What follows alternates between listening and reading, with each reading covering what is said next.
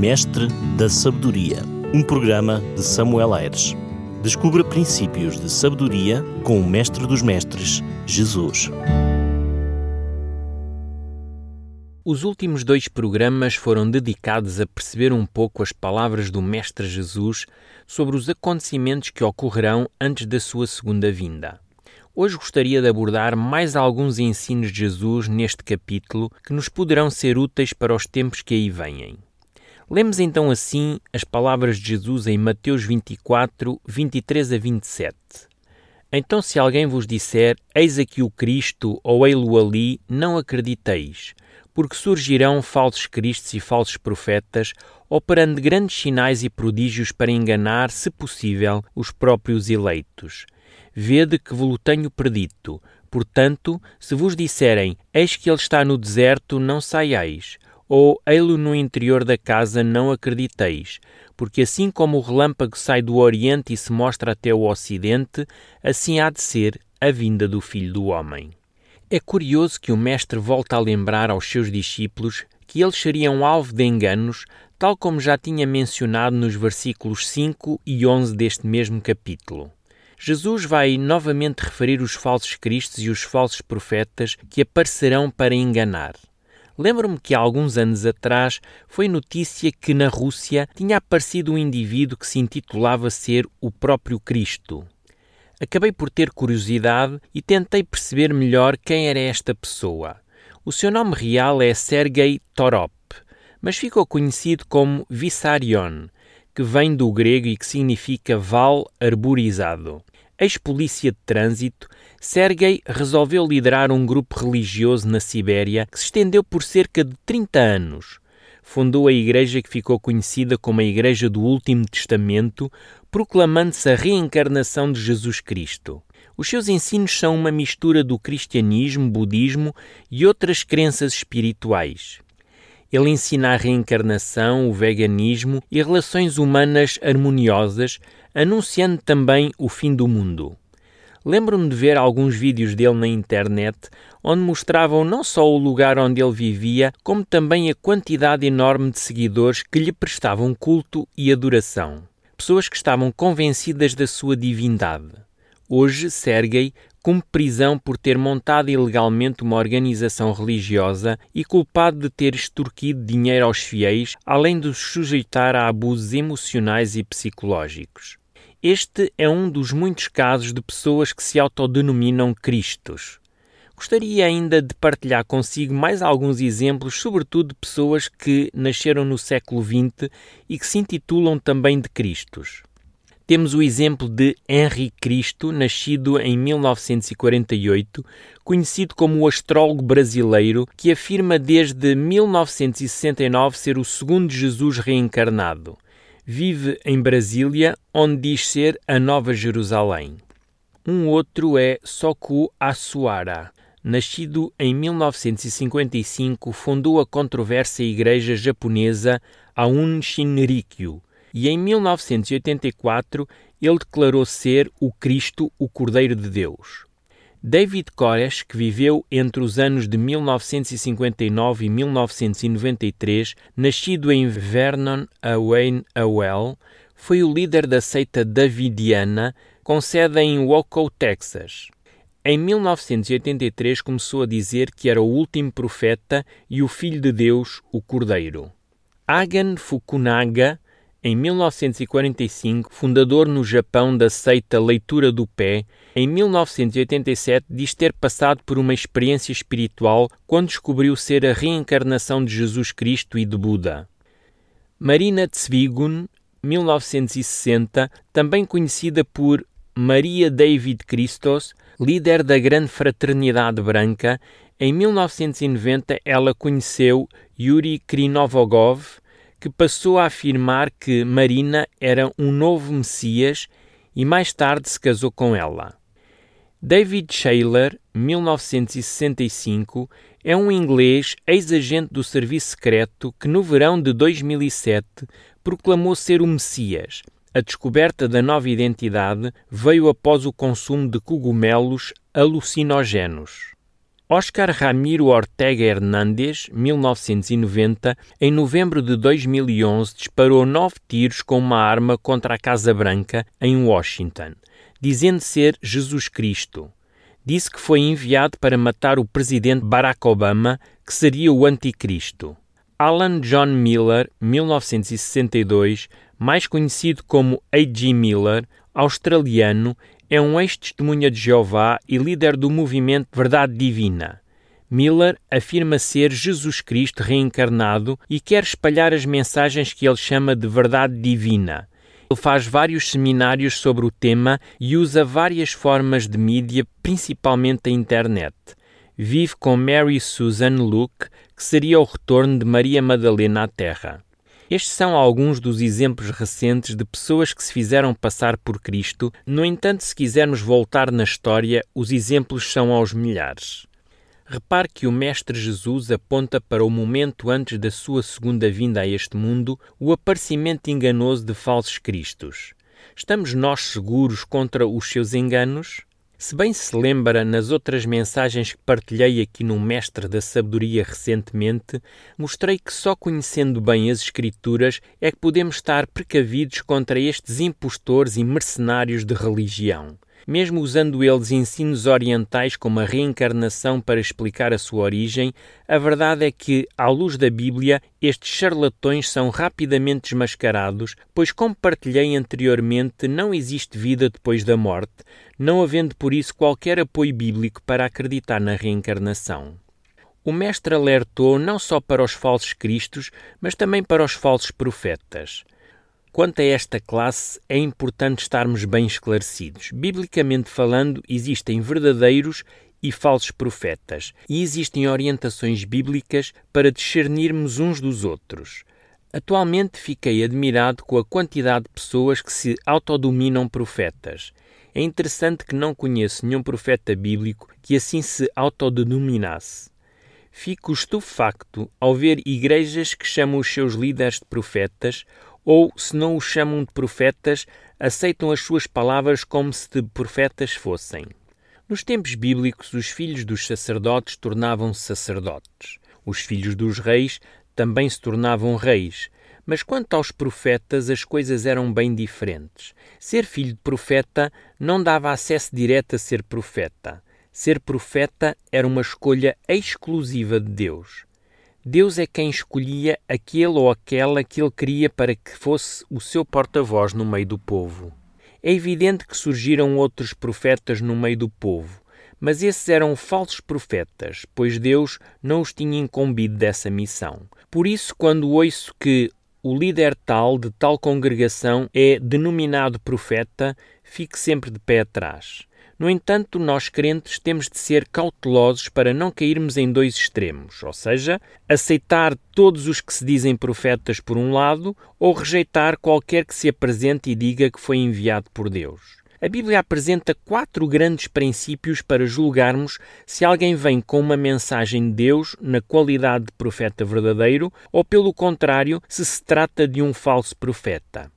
O primeiro grande princípio é apontado pelo próprio Mestre falando dos falsos profetas, no capítulo 7 e versículo 16 de Mateus, Jesus Cristo diz que pelos seus frutos os conhecereis. Um desses frutos é o que sai da boca. Será que são palavras bonitas, reconfortantes e agradáveis? Veja comigo o que a Bíblia diz das palavras do verdadeiro profeta de Deus. Nós lemos assim em Jeremias 28:8. Os profetas que houve antes de mim e antes de ti, desde a antiguidade, profetizam guerra, mal e peste contra muitas terras e grandes reinos. Aquele que está ao serviço de Deus tem que falar o que Deus pede para ele falar. Normalmente, quando Deus chega ao limite e escolhe uma pessoa para ser o seu porta-voz, é porque a sua mensagem é de reprovação e de exortação, de reforma e mudança de rumo. Infelizmente, a experiência mostra que os profetas enviados por Deus eram, salvo raras exceções, mal recebidos, maltratados e maioritariamente rejeitados. A mensagem do profeta era uma mensagem dura, uma mensagem de reprovação. Quem é que gosta de ser repreendido? Quem é que gosta de ouvir dizer que precisa deixar o pecado ou que está errado? Pois é, ser profeta verdadeiro muitas vezes é ser mal entendido, ser mal recebido, ser mal amado e, na grande maioria das vezes, ser rejeitado. No entanto, ser profeta verdadeiro é estar comprometido com a palavra de Deus, custe isso o que custar. Cuidado a quem chama profeta. Será que o seu profeta é diferente daquilo que acabei de descrever? Será que o seu profeta é alguém que lhe diz o que gosta de ouvir em vez de lhe dizer o que precisa de ouvir? Está o seu profeta comprometido com a palavra da verdade ou gosta de contar fábulas? O apóstolo João alerta-nos para não sermos ludibriados pelas palavras e veja o que ele escreveu em 1 João 4.1. Amados, não deis crédito a qualquer espírito, antes provai os espíritos se procedem de Deus, porque muitos falsos profetas têm saído pelo mundo fora. Já fez o teste à luz das Escrituras para comprovar se aquele que considera profeta passa nesse teste? Os frutos vê-se pelo que diz e pelo que vive.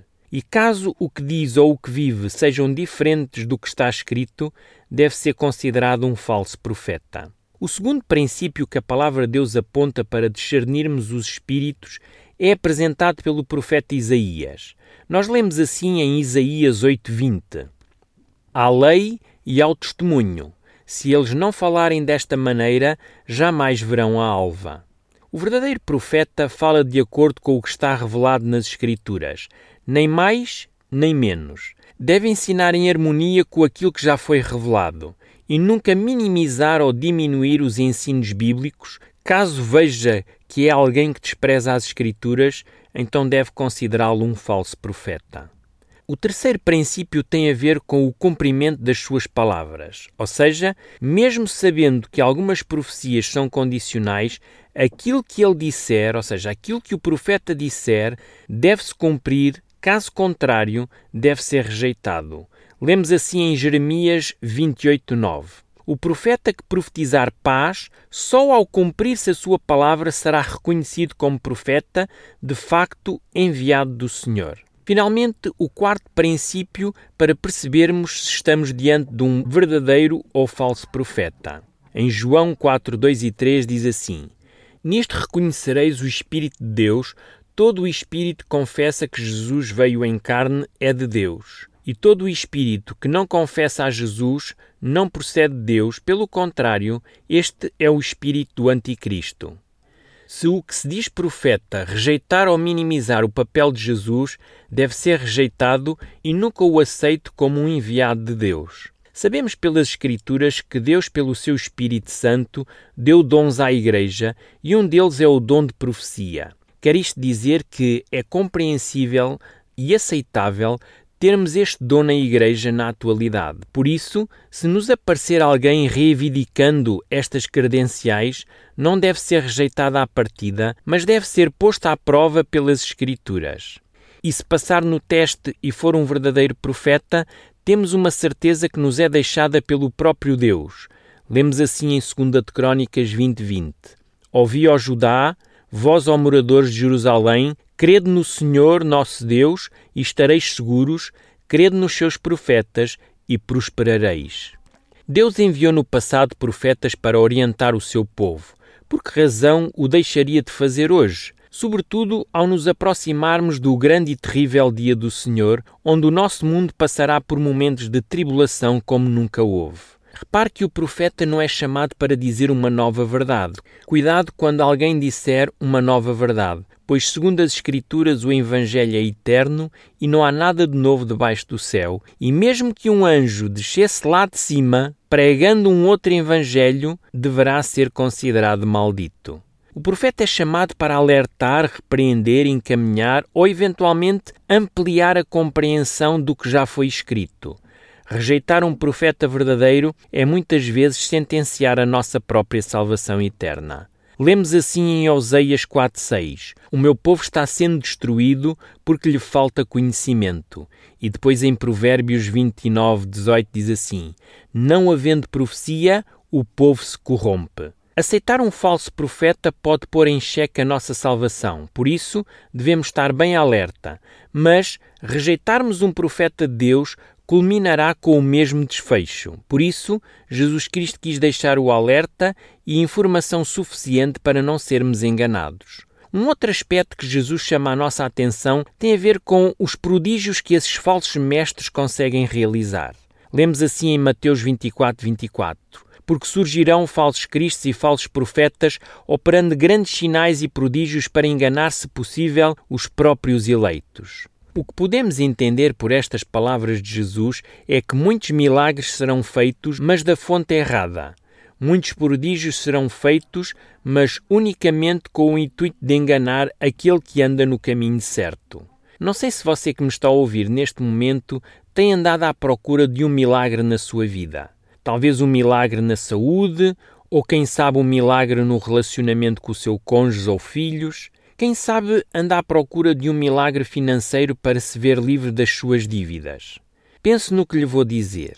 O que é que o meu prezado ouvinte ou a minha querida ouvinte está disposto ou disposta a dar por esse milagre?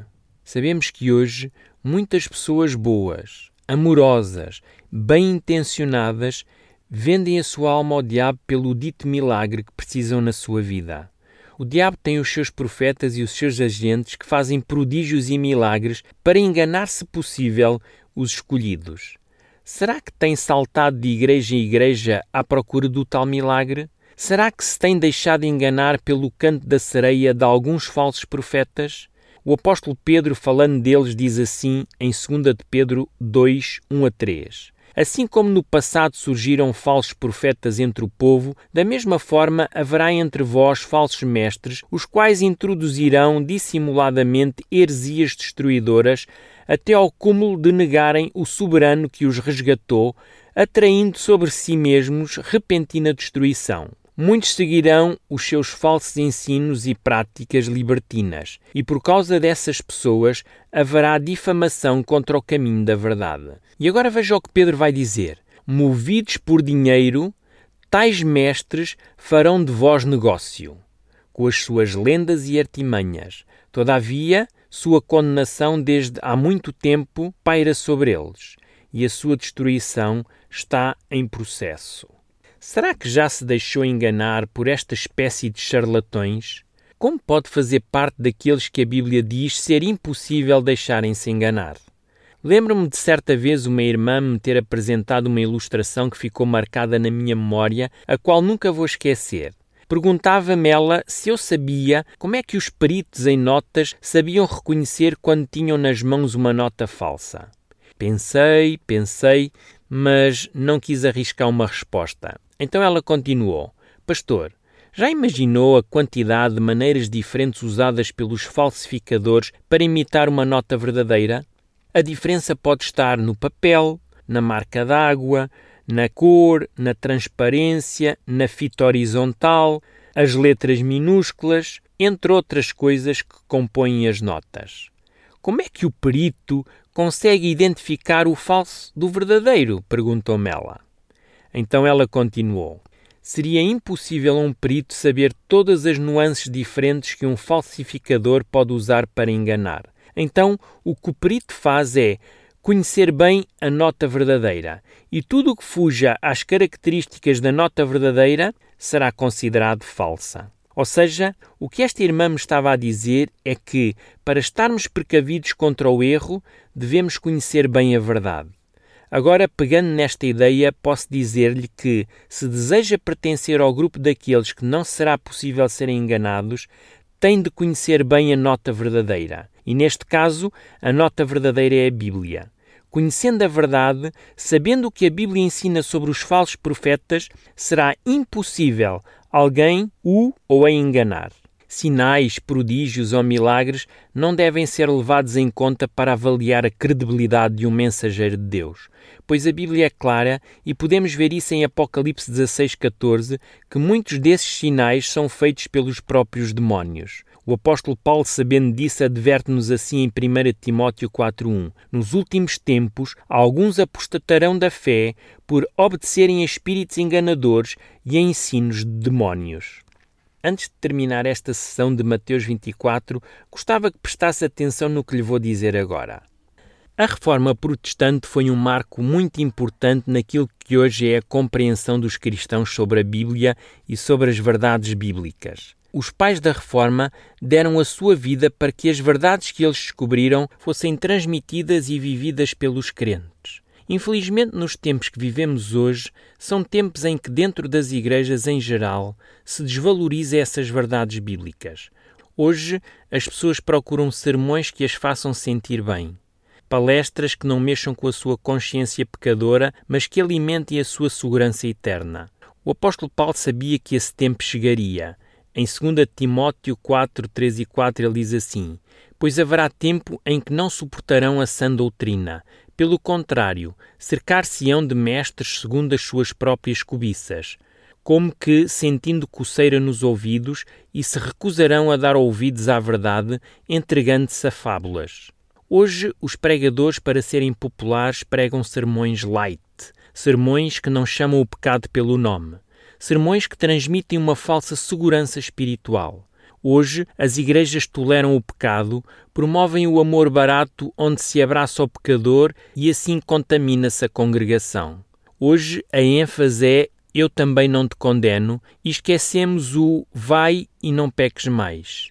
Querido e prezado ouvinte, Aqui eu falo também para as mulheres queridas e prezadas ouvintes. Será que vive uma falsa segurança da vida eterna? Vai à igreja e vem para casa sem necessidade de nenhuma mudança espiritual na sua vida? Acarinha vários pecados e tentações e acha que Jesus o ou a vai salvar quando ele vier? Cuidado com os falsos profetas, os falsos mestres que falam de paz e de segurança, mas que se esquecem da repentina destruição que virá sobre o mundo. Querido ouvinte e prezado ouvinte, onde tem gasto o seu tempo livre? Procura conhecer a verdade de Deus lendo a sua palavra, estudando, meditando nas coisas do alto? Ou passa o tempo a ver novelas, filmes, ou mesmo horas a ver os seus jogos de futebol? Já aconteceu consigo não aguentar ouvir um pregador falar por 45 minutos seguidos? Mas o que dizer quando fica em frente à televisão a ver um programa horas a fio? Faça a si próprio uma autoanálise e veja se realmente está pronto ou pronta para se encontrar com Jesus. Querido amigo e querida amiga, estamos a viver momentos muito particulares na história deste mundo. Não é hora de estarmos distraídos, mas vigilantes é hora de acordarmos do nosso sono. É hora de deixarmos a nossa mornidão espiritual. É hora de vigiarmos, porque os dias que aí vêm ainda serão piores. Hoje termino por aqui, mas não esqueça que as pessoas que ouvem os falsos profetas e seguem os falsos cristos não são inocentes, pois elas buscam os ensinos que mais lhe agradam aos seus corações. Obrigado por estar aí desse lado, pois só isso faz sentido para que este programa e esta rádio existam. Conto consigo na próxima semana. Até lá, estarei a orar por si para que Deus continue a trabalhar pela sua salvação. Um forte abraço deste seu amigo pastor, Samuel Aires. Mestre da Sabedoria, um programa de Samuel Aires. Descubra princípios de sabedoria com o Mestre dos Mestres, Jesus.